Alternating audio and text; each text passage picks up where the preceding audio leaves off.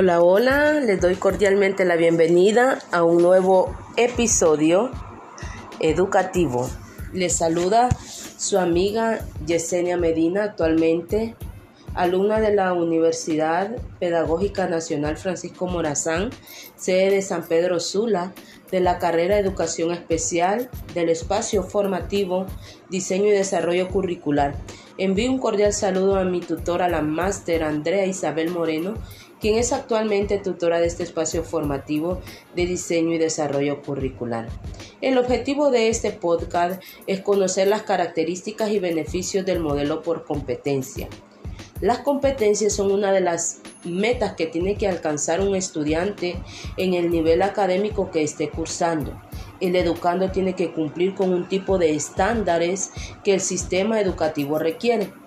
En este podcast estaremos hablando sobre el enfoque por competencia, sus principales características, modelos por competencia y cómo se aplican estos modelos en la educación. Comenzamos. El enfoque por competencia en la educación aparece en México a finales del año 60 relacionado con la formación laboral en el ámbito de la industria y su interés fundamental era vincular el sector productivo con la escuela, especialmente con los niveles profesionales y la preparación para los empleos. Pero, ¿qué es el modelo por competencia en la educación? El modelo por competencia en la educación es un tipo de enseñanza que básicamente está enfocado en las competencias que cada estudiante tiene que alcanzar ya sea en su nivel académico, en los diferentes tipos de materias que llevan de plan de estudio.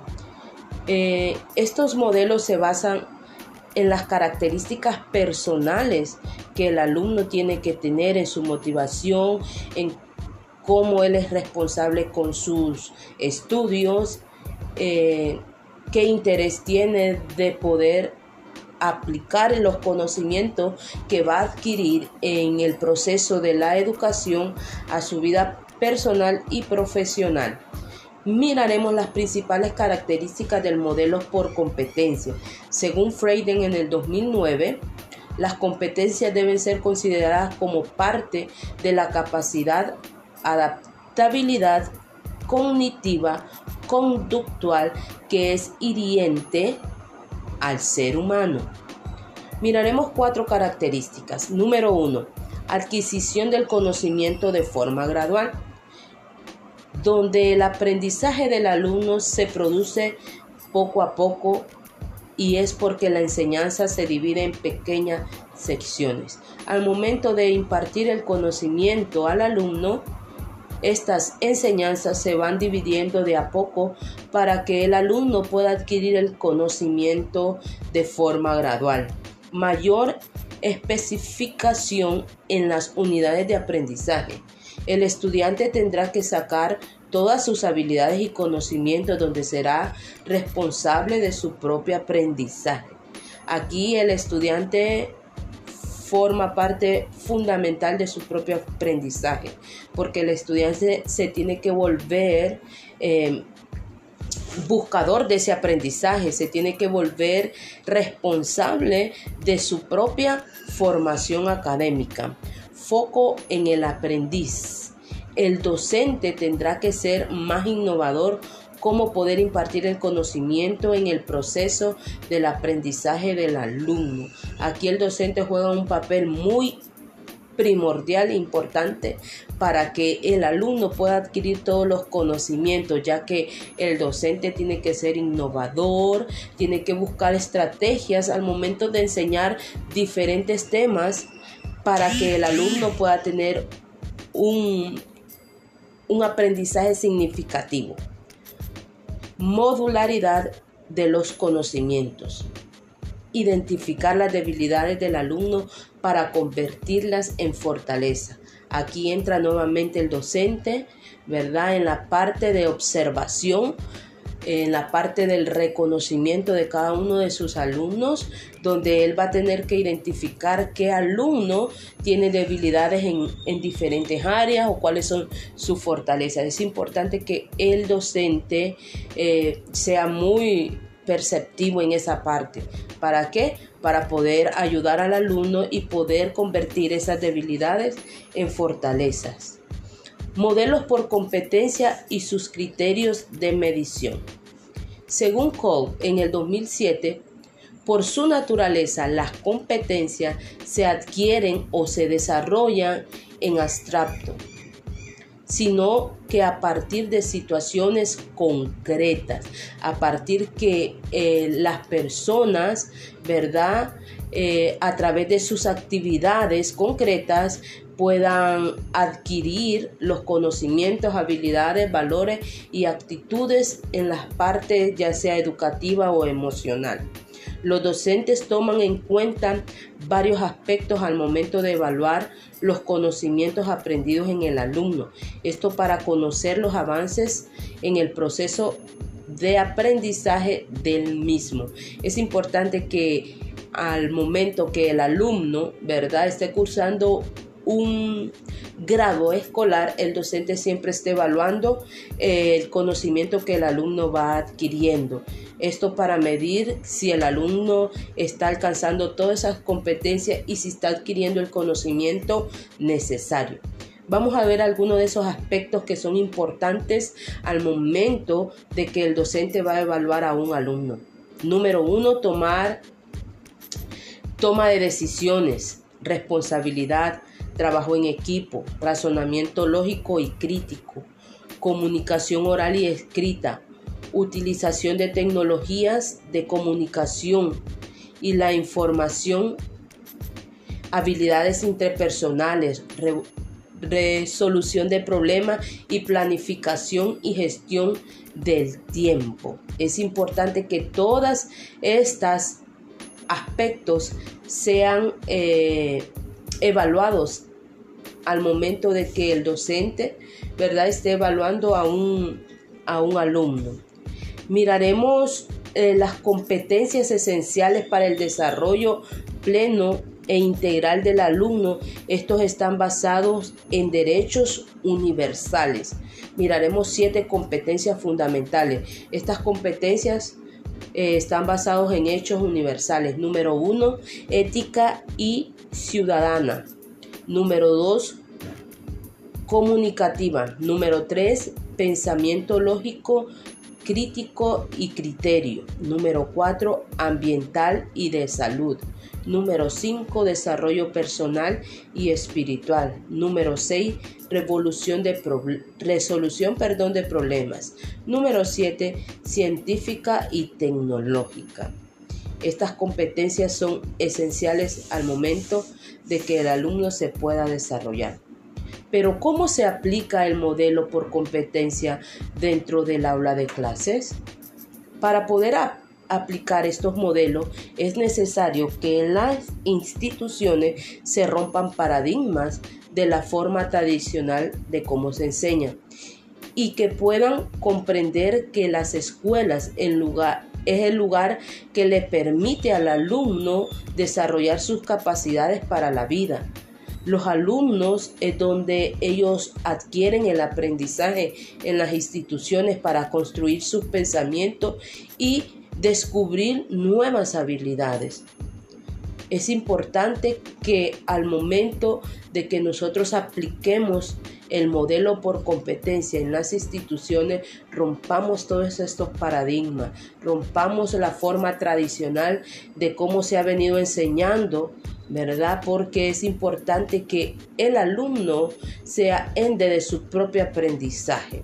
El rol del docente en la educación basada en modelos por competencia. El docente forma parte esencial del crecimiento y del desarrollo que el alumno tiene que tener.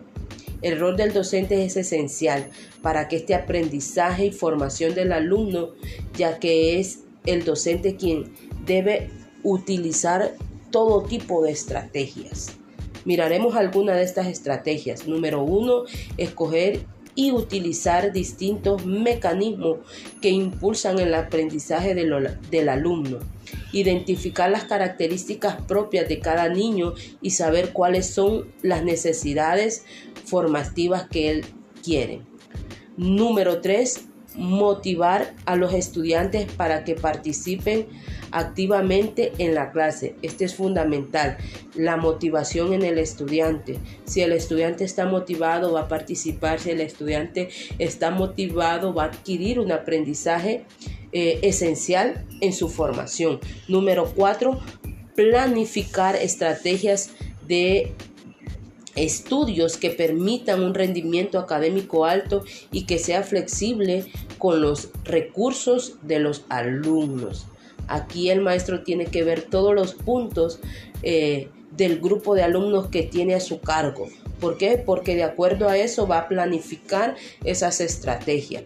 Construir instrumentos de evaluación basados en los conocimientos adquiridos para retroalimentación del aprendizaje. Que los instrumentos que el maestro vaya a aplicar para las evaluaciones sean instrumentos flexibles, sean instrumentos que al alumno no le provoque estrés, no le provoque eh, la tensión de que va a una evaluación, sino que sean instrumentos que sean basados según el conocimiento del propio alumno. Miraremos también eh, ventajas y desventajas del modelo por competencia. El uso del sistema educativo que está basado en el modelo por competencia les brinda una gran cantidad de ventajas en la educación. Miraremos cuatro de esas ventajas. Número uno, los alumnos adquieren una mejor preparación. Número dos, les ofrece flexibilidad a todos los estudiantes sin importar su nivel.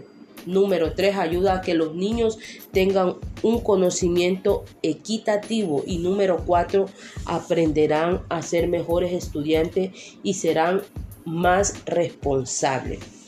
Estas son una de las ventajas que tiene el modelo por competencia. Pero también, como en todo, tenemos las desventajas al momento de aplicar estos métodos. Número uno, el maestro debe estar al pendiente del proceso de los niños.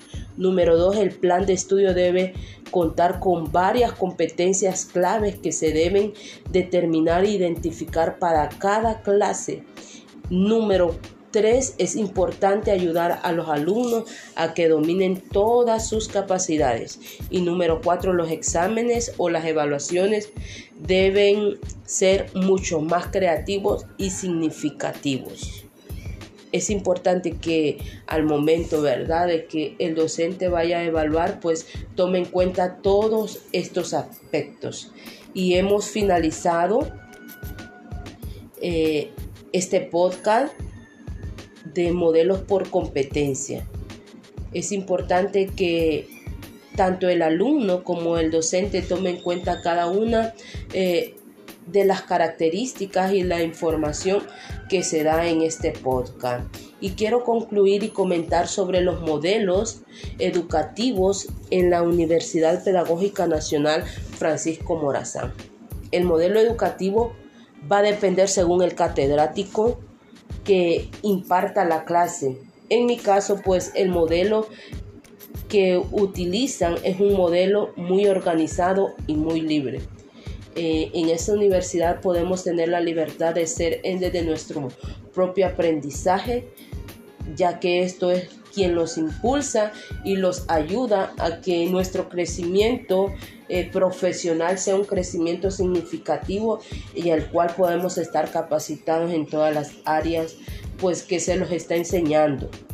Eh, algunas de las características que puedo identificar en el modelo educativo, ¿verdad? Según mi experiencia en, en mi universidad, una de las características es la ética, responsabilidad y habilidades interpersonales que se emplean en, mi universidad. Esas son una de las ah, principales características que puedo identificar y que me han ayudado mucho a mi crecimiento eh, profesional, ¿verdad? Y también a mi crecimiento personal, porque he crecido bastante.